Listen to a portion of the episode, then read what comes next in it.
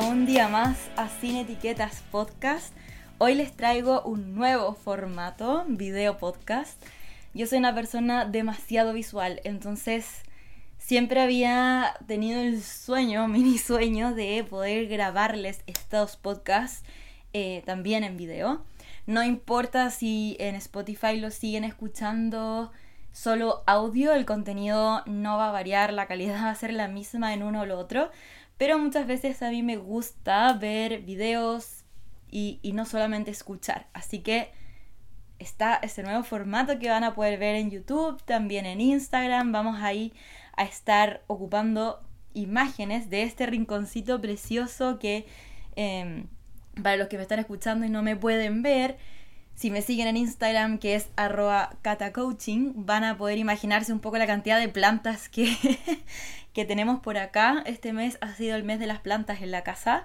Em, hemos ido incorporando distintas joyitas de plantas y eso ha ido cambiando también la dinámica en la rutina y mm, ha sido un mes de probar nuevas cosas, tanto acá en la casa como forma de vida, como gustos, como hobbies. Eh, fue un mes donde no hubo podcast. Los dejé varias semanitas ahí sin contenido, pero fue un mes para decantar y poder disfrutar un poquito más eh, del verano. Yo me había propuesto eh, enero y febrero no trabajar y al final en la práctica no fue así. si bien no estaba con tantas sesiones, Sí tuve muchísimas reuniones, empecé nuevos proyectos que todavía están ahí cosechándose, pero me requirió mucha energía y realmente no descansé el verano, no aproveché el verano. Entonces este marzo hemos ido aprovechando con, con Tommy de pasear, de probar nuevas cosas y dentro de eso llegaron las plantitas. Hemos tenido varios tours por distintos viveros y tiendas de plantas del sector y eh, nos hemos ido maravillando de este mundo porque las plantas han sido algo que se ha incluido en nuestra rutina como un momento, bueno, del riego, de observación, de ver cómo le van saliendo nuevas eh, hojitas, nuevos brotes, si tienen bichitos, si están sanas, si hay que echarles algo, si, que necesitan, ir midiendo también eh, la humedad de la tierra hemos ido aprendiendo y leyendo distintas cosas que antes yo no tenía idea. El, eh, Tommy sí sabía un poco más, pero yo era nula para las plantas y bueno, esto ha sido un descubrimiento, me encantó, me encanta poder tener la casa llena de verde y, y le agrega una intención distinta al día. Así que bueno, eso ha sido mi marzo. Espero que todos hayan tenido un marzo con comienzos fluidos. Yo sé que la llegada de, del inicio del año como laboral o de colegios, de universidades, etc., viene un poco intenso a veces. Eh, viene cargado de nueva rutina, de cambio de horario que yo creo que se va a venir pronto. Cambia la luz, cambia el clima, se pone más frío. Y hace un poco que nos empecemos a incomodar porque venimos de dos meses como relajados o de rico clima o en la mayoría. Yo sé que no son todos, pero en la mayoría se siente de esa manera. Y un poco el tema de hoy tiene que ver con eh, esto mismo, que son como estas mini crisis por las que pasamos a lo largo de un año. Y no solamente dentro de un año, sino que vienen a veces con ciertas edades, las crisis de los 30, eh, las crisis de los 27, los 40, como casi siempre son como números redondos. Eh, también viene esta crisis cuando terminamos una relación, ya sea por nuestro lado o porque otra persona la quiso terminar, o con ciclos que hemos cumplido con distintas amistades, o ciclos laborales también. Em, cuando nos vamos de un trabajo, o cuando ese trabajo ya no nos hace sentido. Y tiene que ver un poco porque el presente en el que estamos viviendo ya no está en concordancia con la persona que estamos siendo. Ya sea porque otro lo ve o porque nosotros mismos también lo vamos sintiendo y lo vamos como creando eh, de forma subconsciente.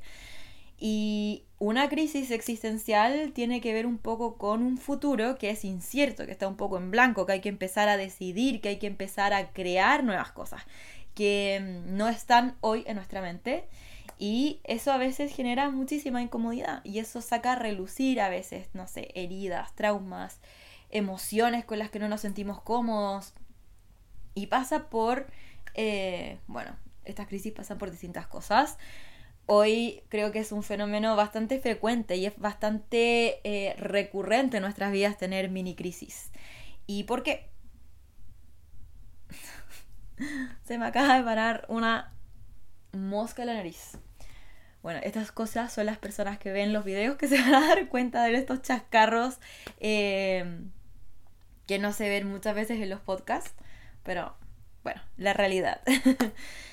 y bueno, analizando este tema, eh, ¿por qué hoy en día tenemos tantas crisis?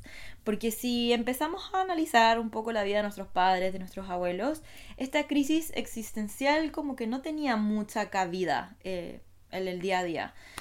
No sé si eh, les han dicho, pero em, en mi familia como que es un tema recurrente de por qué los jóvenes cambian tanto, son...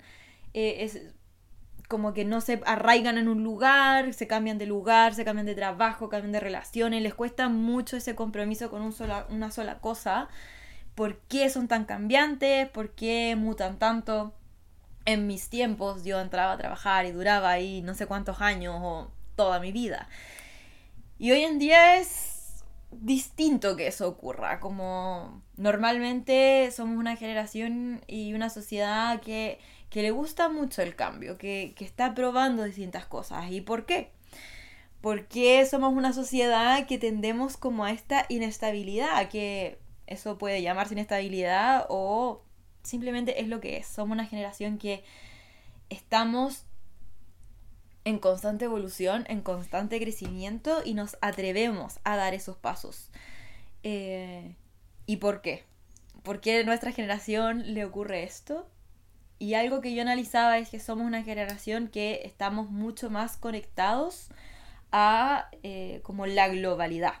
Podemos observar otras realidades eh, de todo el mundo, cómo viven en todo el mundo, cómo son otro tipo de casas, cómo son otros lugares donde puedo viajar, cómo son otro tipo de relaciones, cómo vive la gente en distintas partes. Y eso hace que por un lado nos comparemos nos cuestionemos y nos expanda la, realidad en la que vivimos.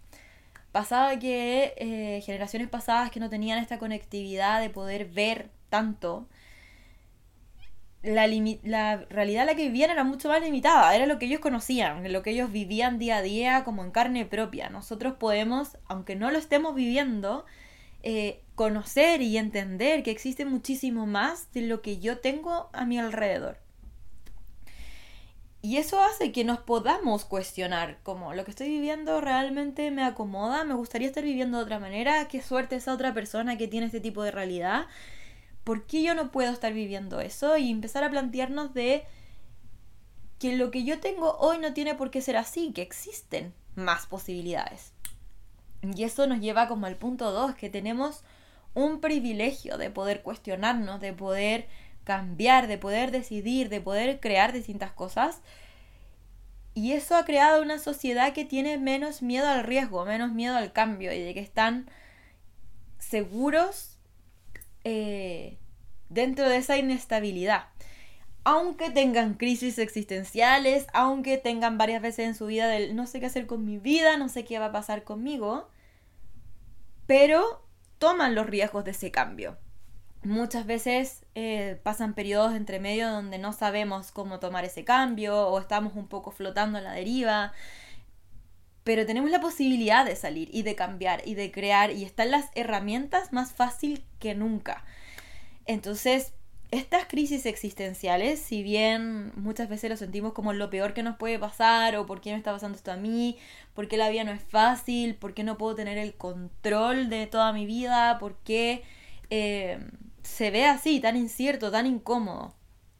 Pero la crisis existencial, si lo vemos por el otro lado, es este privilegio que nos viene a mostrar que tenemos la posibilidad de decidir una vez más nuestra vida, de volver a reescribir algo que nos haga la vida más fluida, más fácil, más amena con nosotros mismos.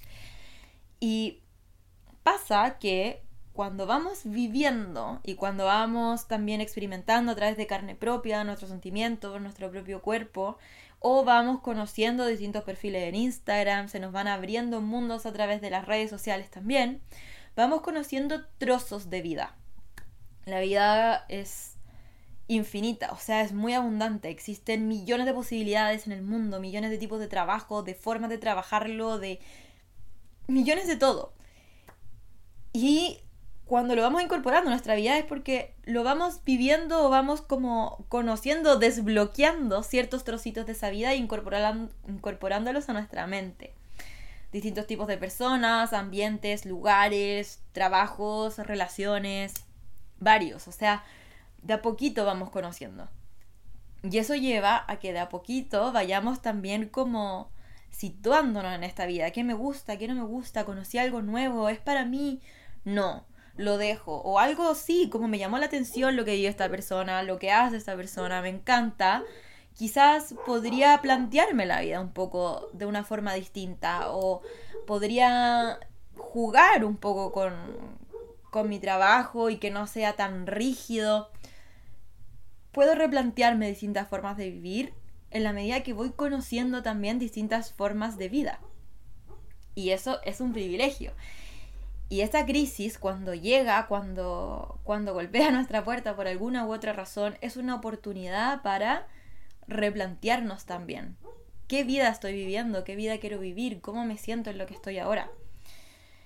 ¿Qué tanta afinidad tengo con la vida en la que estoy hoy? En el lugar donde trabajo, me gusta, no me gusta, me hace sentido, me siento plena, puedo realmente aportar o me siento totalmente trabada o controlada o pasada a llevar. ¿Soy feliz o no estoy feliz con lo que tengo? Y son preguntas que vienen en esta crisis y que hay personas, hay sociedades y en otros tiempos personas no se lo pudieron hacer, no se pudieron hacer estas preguntas, no pudieron cuestionarse realmente y no pudieron tener espacio para crisis existenciales. O sea, era el, bueno, ah, tiene una crisis, bueno, qué pena, como llore y siga, porque no, no hay un espacio para que realmente replantees tu vida, porque tienes eh, personas que mantener, tienes que seguir adelante, no hay posibilidades, o sea, tampoco existía en la mente todas las realidades que hoy manejamos, o sea, esto es lo que hay, como si te gusta, bien. Y si no, bueno, qué pena. Esta es la realidad en la que vives. No hay otra. Y hoy sabemos que hay otras cosas. Sabemos que la gente vive de millones de maneras. Sabemos que podemos crear y que tenemos el poder de reescribir nuestra vida las veces que queramos. Y un poco la crisis nos viene a recordar y a mostrar este lado nuestro, de que somos creadores de nuestra propia vida. Y que si bien una crisis se puede ver infinitamente incómoda o, pesada, y que está bien porque el futuro incierto incomoda a la mente, incomoda no tener el control, incomoda también abrir vulnerabilidades en las que eh, en ese control o en ese confort no salían, no afloraban, no necesitaban estar mostrándote nada. Una crisis sí, te viene a mostrar más sobre ti, te viene a invitar a conocerte un poco más, te viene a invitar a decidir de otra manera. Y eso requiere tiempo, requiere intención, requiere un espacio. Y muchas veces la mente, nuestro cuerpo, nuestra historia, no está dispuesta a abrirse de esa manera. Entonces, yo veo las crisis como distintas pieles. Por cada crisis que pasamos, cambiamos de piel un poco. Hay algo que dejamos y hay algo que le damos la bienvenida. Hay algo nuevo que podemos decidir. Entonces, tenemos dos opciones, como decir, ok, estoy cambiando de piel, pero me gusta la anterior o me siento cómoda la anterior y no me importa lo que venga abajo. No me doy el tiempo ni de descubrirlo, ni de ver si me gusta. No, chao, me voy y me la pongo a la fuerza de nuevo y va a ser súper doloroso porque ya no te va a caber bien, ya se va a ver roto un poco, ya va a mostrar ciertos pedazos de la piel que viene abajo, que viene nueva, que viene más tú, que viene más fluido, pero, pero no, me pongo la anterior. Y se va a repetir el patrón nuevamente y va a volver a venir otra crisis. En cambio, si yo a la crisis le doy la oportunidad de mostrarme por qué está ahí, de mostrarme otra realidad, de mostrarme otro pedacito de mí que yo no tenía en cuenta hasta el día de hoy, puedo realmente como evaluar si la nueva piel que viene abajo, creciendo, desarrollándose, me gusta o no me gusta. Eh, y cómo la voy diseñando también, cómo me voy ajustando a esa piel que viene adentro mío, cómo le doy espacio en mi vida a esa nueva piel. Y la primera invitación de este podcast es cambiar un poco la narrativa de la crisis existencial. Y acá no digo que la romanticemos y, oh, bienvenida a todas las crisis existenciales, estoy muy feliz de tenerlas. No, acá el positivismo tóxico eh, no va por ahí. Sino que si bien las... Eh, acá tengo mi... mi... Ay, ¿cómo se llama? Como mi guion, pero no es guion. Bueno, mis apuntes. si bien eh, el cambio de narrativa, de decirle la crisis existencial está aquí por una razón, que puede ser muy positiva, también reconozco que es incómoda, que me da miedo, que me hace aflorar heridas, que me hace aflorar emociones en las que no me siento cómoda o preferiría no estar viviendo. Y el ser humano es eso, o sea, es la experiencia completa, es pasar, atravesar eso, porque somos humanos, porque vivimos todo y que por algo el humano también siente pena, el humano también siente dolor, el humano también siente arrepentimiento, vergüenza, pero también somos capaces de reescribir, somos capaces de continuar, somos capaces de atravesarlo. Entonces es tomar la crisis existencial como un todo, que si bien tiene una parte súper incómoda, que me permito sentir, me permito atravesarlo, me permito darme ese duelo de eso que estoy dejando atrás, que ya sé que no es para mí, o que ya no me acomoda, pero que se sentía cómodo y, hay muchas aristas de mi vida que ya no van a estar presentes y evidentemente eso genera un vacío que me puede doler, que lo lloro, lo, le hago un espacio a ese duelo. Pero una vez pasado ese duelo, o teniendo en cuenta que sigo viviendo ese duelo, tengo la opción de quedarme ahí, de decir como no sé qué va a pasar con mi vida, eh, no me gusta nada, no me resulta nada, nadie me quiere, voy a ser una fracasada, voy a esperar que la vida me, me, me tome y me deje ojalá donde me gustaría llegar, pero soy una fracasada, no sé. 500 excusas de víctima que nos pueden salir en momentos difíciles que está bien que lo sintamos, pero corre nuestro deber entender que salir de ahí es la intención de cada uno, de decir, ok, está bien que yo sienta que en este minuto estoy, soy un papel mojado en el suelo, pero yo tengo el poder también de eh, echarme al sol y secarme y volver a reescribir mi vida, porque tengo el poder de crearla, porque si no soy yo, ¿quién? Nadie va a crear la vida por mí. Y si alguien la crea por mí, no va a ser una vida que sea acorde a mí misma, porque nadie realmente va a ser capaz de conocerme de lo que me gusta, de lo que yo quiero, de lo que a mí se me hace fácil, de lo que a mí se me hace fluido, de lo que a mí me trae calma, como yo misma. Entonces, la mejor, la persona que está más capacitada para escribir tu vida de acuerdo a lo que tú quieres, o lo que viniste a hacer, o lo quién tú eres, eres tú misma. Entonces, ok, estamos en ese papel hecho bolita, pero el papel se seca. Y puede ser que sí eh, se rompa un poquito, pero podemos volver a reescribirnos, podemos volver a reciclarnos.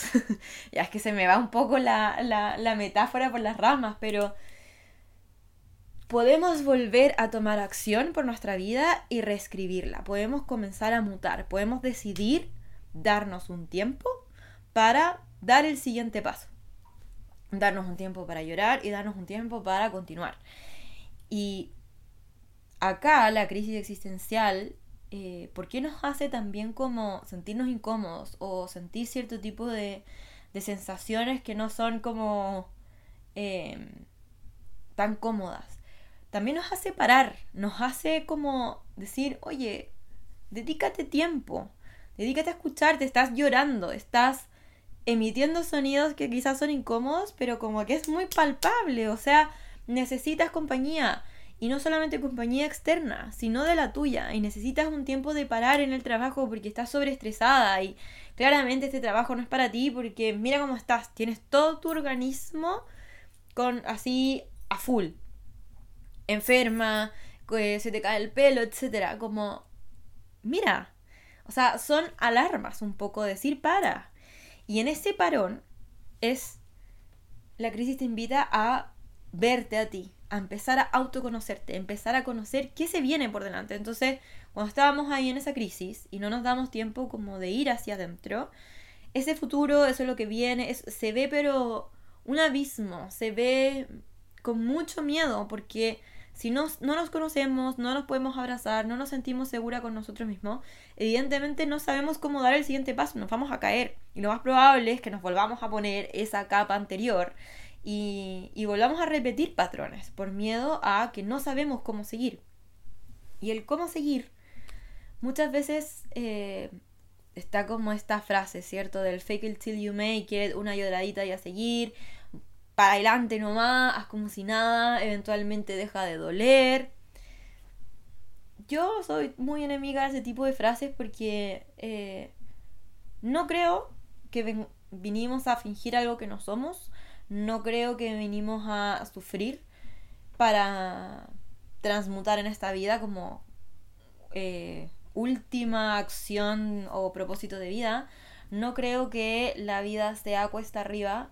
No creo que... Eh, no creo que no haya nada que podamos hacer para abrirnos paso a disfrutar y a gozar la vida de la forma en la que nosotros la disfrutamos.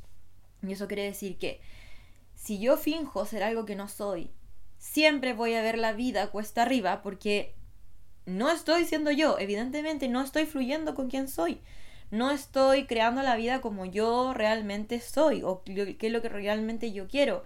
Estoy constantemente con una resistencia tan básica de vivir fingiendo algo que no soy. ¿Y qué es lo único cierto, certero, único que cada uno tiene? Tu propia esencia. Tu propio diamante con el que naciste y con el que te vas a morir.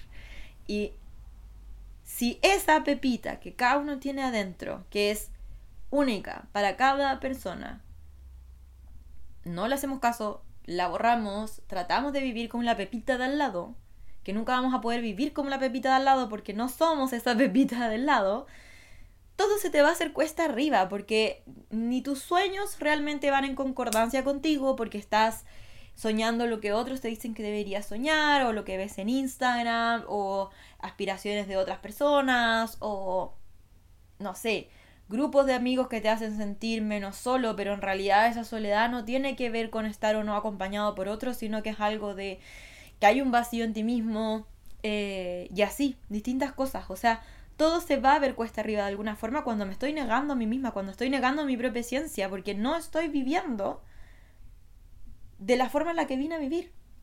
Entonces, esta crisis existencial un poco es como ese choque de decir, ese diamante que dice, ¡Woo! Acá estoy, mírame, no nos hace sentido, cuestionate un poco, eh, obsérvate un poco más, eh, conócete un poco más, para un poco más. Y hoy en día siento que eh, la inercia nos lleva, nos lleva a seguir patrones, a seguir estilos, a seguir mucha gente. Existen los influencers que te, constantemente te muestran estilos de vida o productos o lo que sea que em, empezamos a seguir. Y eso no tiene por qué ser malo cuando realmente sí se adecua a nosotros. Pero hay muchas cosas que lo hacemos solamente porque está de moda o porque me da susto quedarme atrás, o me da susto no pertenecer, o me da susto estar solo, me da susto escucharme, porque adentro mío me incomodan mis propias emociones, mis propios pensamientos, mis propios sueños. Creo que no voy a ser querido si lo digo, no voy a, este, voy a estar acompañado si realmente como hago el trabajo que quiero vivir, porque no es compatible debido a lo que me han enseñado. Entonces, todos esos miedos que están adentro y que los vamos tapando un poco como intentando copiar el éxito, la satisfacción, la calma de un otro, de cómo un otro la vive, crea resistencias, crea una vida cuesta arriba y crea crisis existenciales. ¿Por qué? Porque nuestra mente, nuestro cuerpo, nuestra energía, nuestra alma no se va a quedar tranquila. Porque nuestro propósito último al final es ser quienes somos, que es único.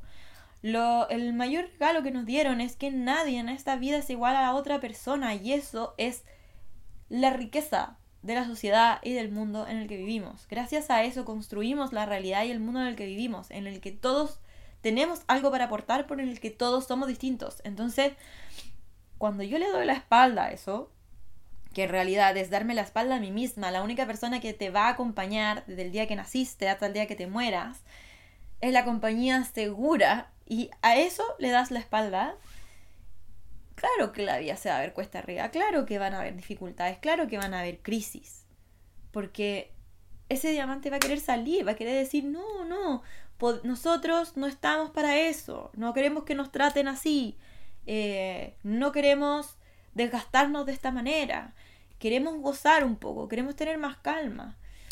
Y si lo reprimimos, no, no, la vida es así, el trabajo es así, las relaciones son así, los amigos son así, y todo lo normalizamos, porque es lo que nos han enseñado un poco también, de alguna forma u otra, a veces decanta en crisis más grandes, eh, crisis de salud y otras que son quizás más graves aún.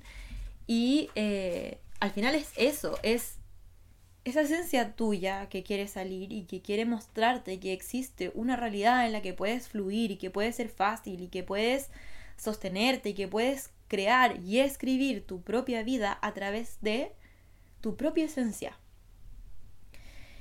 Y si bien nuestra compañía eh, constante en toda la vida somos nosotros mismos y no hay nadie que nos pueda conocer más que nosotros mismos, muchas veces no nos conocemos.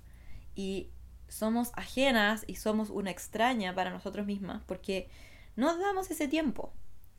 Y acá un poco cuando em, conocemos a alguien, por ejemplo en una relación, em, alguien conoce a otra persona y hay un tiempo donde conversan, ve lo que le gusta al otro, existe un periodo de observación, de convivencia, de, de intención, de trabajo, de escucha, se le dedica un tiempo a la otra persona para realmente crear una relación, ¿cierto? Lo mismo que la amistad, da lo mismo, no tiene por qué ser amorosa. Eh, cuando uno quiere tener una relación con alguien, o un hobby, o una carrera, cuando uno quiere em, tener una profesión y masterizarla, o conocerla, o ejecutarla, o uno estudia, le dedica tiempo, uno está en constante observación, experimentación, prueba y error.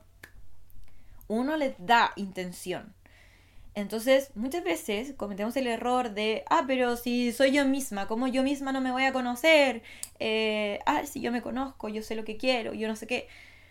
Sí y no, porque ¿cuánto tiempo realmente te dedicas a escucharte atentamente como si lo hicieras con otra persona?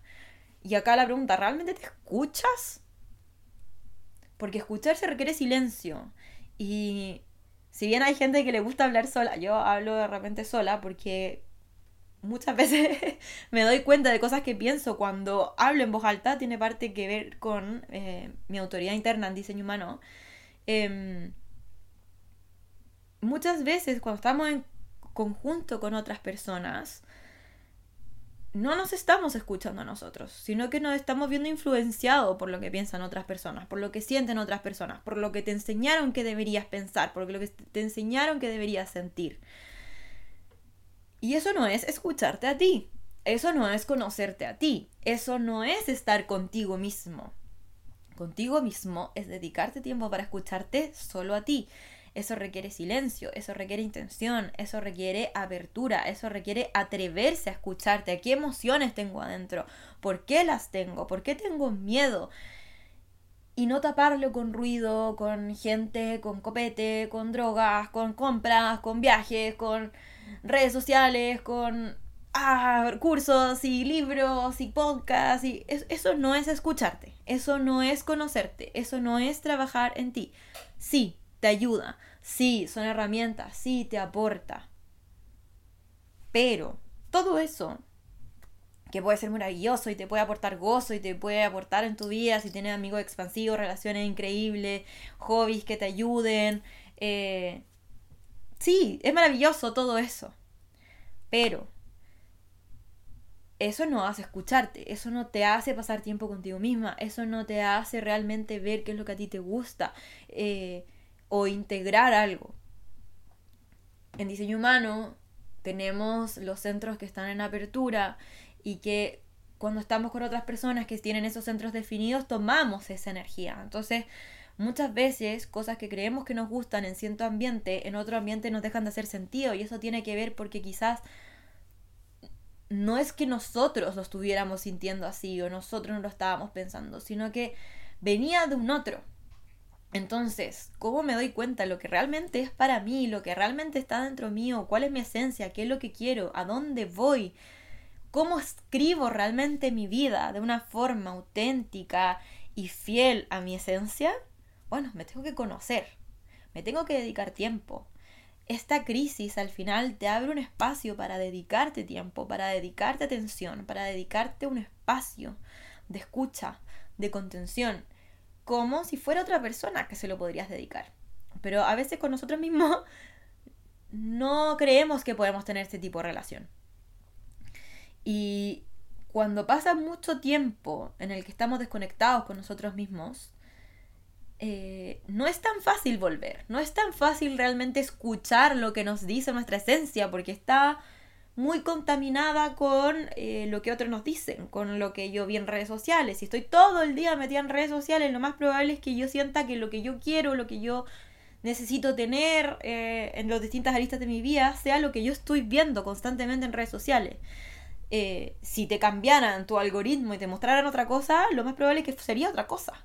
Entonces, cuando estamos así de llenos por lo de afuera, hay que votar, hay que volver al silencio, hay que pasar tiempo con uno y eso requiere práctica, requiere empezar a cultivar el silencio, cultivar la escucha, cultivar la observación con nosotros mismos, empezar a, tener la intención de realmente hacer una conexión hacia adentro y no estar bombardeado constantemente. Eso requiere hábitos distintos, rutinas distintas.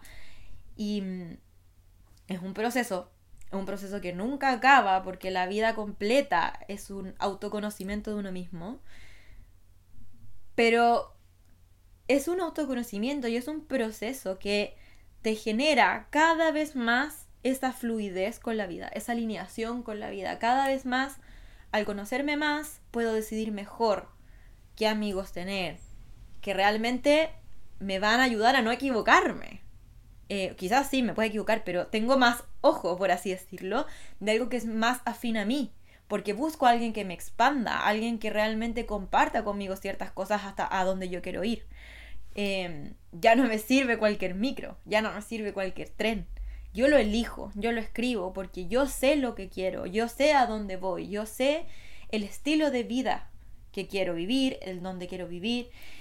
Y eso puede cambiar, puede estar en constante cambio. Pero en la medida de que yo me voy dedicando tiempo día a día a mí, voy reescribiendo y escribiendo mi día cada día conmigo misma y no como tomando lo que sea que la vida me da. Como cualquier cosa, da lo mismo. Me subo porque está de moda o porque no me quiero quedar sola o porque me da susto, no sé yo voy decidiendo y no tengo problema con la soledad y no tengo problema con eh, minutos más de silencio y no tengo problema con porque yo me tengo a mí misma, porque tengo un espacio conmigo, porque tengo cosas que hacer, porque voy reescribiendo mi día y eso es lo más importante. Yo tengo mi propio lápiz, mi propio papel y eso ocurre como evidentemente es un proceso y es un proceso que requiere Em, como incorporar distintas prácticas que te van a ayudar, todo parte con un primer paso que es la intención. Quiero cuidarme, quiero conocerme, quiero dedicarme tiempo, quiero volver al silencio, quiero hacer las cosas diferentes esta vez. No me voy a ir corriendo a agarrar la piel anterior y me la voy a poner a la fuerza, porque me siento cómoda ahí. No, voy a permitirme cierta incomodidad para hacer las cosas distintas. Voy a dedicarme tiempo para ver mis miedos. Voy a estar conmigo, me voy a contener. Y si es necesario, voy a pedir ayuda. Porque la inversión más grande contigo eres tú. Entonces, el pedir ayuda también es un acto de generosidad contigo, con tu futuro, para escribir tu propia vida. Entonces, esa valentía de dar ese pasito se da poco a poco. No es como, ah, ya, mañana cambio toda mi vida, sino que de a poquito, vamos sintiéndonos cada vez más cómodos con nosotros, nos vamos escuchando más hacia nosotros mismos, vamos creando más silencio con nosotros mismos y vamos teniendo más claridad y ya deja de ser un abismo con cada crisis, sino que cada crisis es este recordatorio que te dice que hay una posibilidad de que disfrutes tu vida 100%. Hay una posibilidad de que tu vida fluya 100%. Hay una posibilidad de que brilles 100%. Y eso es que te vuelvas a escuchar. Es un minuto para volver a escucharte, para volver a conocerte, de que hay algo que no hace sentido. Y está bien, duele, es incómodo. Pero de eso me puedo conocer y voy a volver a crear algo que para mí me va a expandir más va a ser más fácil, me va a contener mejor. Y es al final como esta esperanza un poquito de que la vida no tiene por qué ser cuesta arriba, que la vida no tiene por qué ser caótica, porque la vida no tiene por qué ser este abismo constante de miedos y caos. La vida puede ser lo que tú quieres que sea y lo que vas escribiendo continuamente. Entonces, mi invitación hoy es a abrirle un pedacito a tu vida para ti, para escucharte, para conocerte, para entender realmente qué es lo que tú quieres crear. Y desde esa conciencia ir viendo pasito a pasito cómo vamos escribiendo, cómo vamos creciendo, cómo vamos evolucionando. No se trata de cambiar todo, cambiar todos los hábitos, cambiar toda la... No, se trata de tomar esa intención y de empezar a observarnos, de empezar a dedicarte tiempo. Y en la medida que te va haciendo sentido incorporar nuevas herramientas para entenderte mejor o entenderte más rápido o entenderte más profundo o curar ciertas heridas o ya meterte al trauma. No tiene por qué ser ah, directo que en mi casa al trauma, sino que puedo ir de a poquito. Puedo ir dándome tiempo a poquito, cuidándome a poquito. Y eso cada vez más va a generar una relación contigo que realmente va a crear como una vida después de la crisis, una vida más fluida después de la crisis, de que existe otro paso alrededor de la crisis. Y bueno, esa es la invitación. Eh, me encantaría que me comentaran por Instagram, por YouTube, por todas las partes que están estos comentarios si les hace sentido, cuáles son sus crisis, sus comentarios, sus formas en las que eh, han podido sobrellevar estos espacios. Les agradezco muchísimo por estar acá, por llegar hasta el final. Eh, y nada, nos vemos en un nuevo episodio acá en Cine Etiquetas. Chao.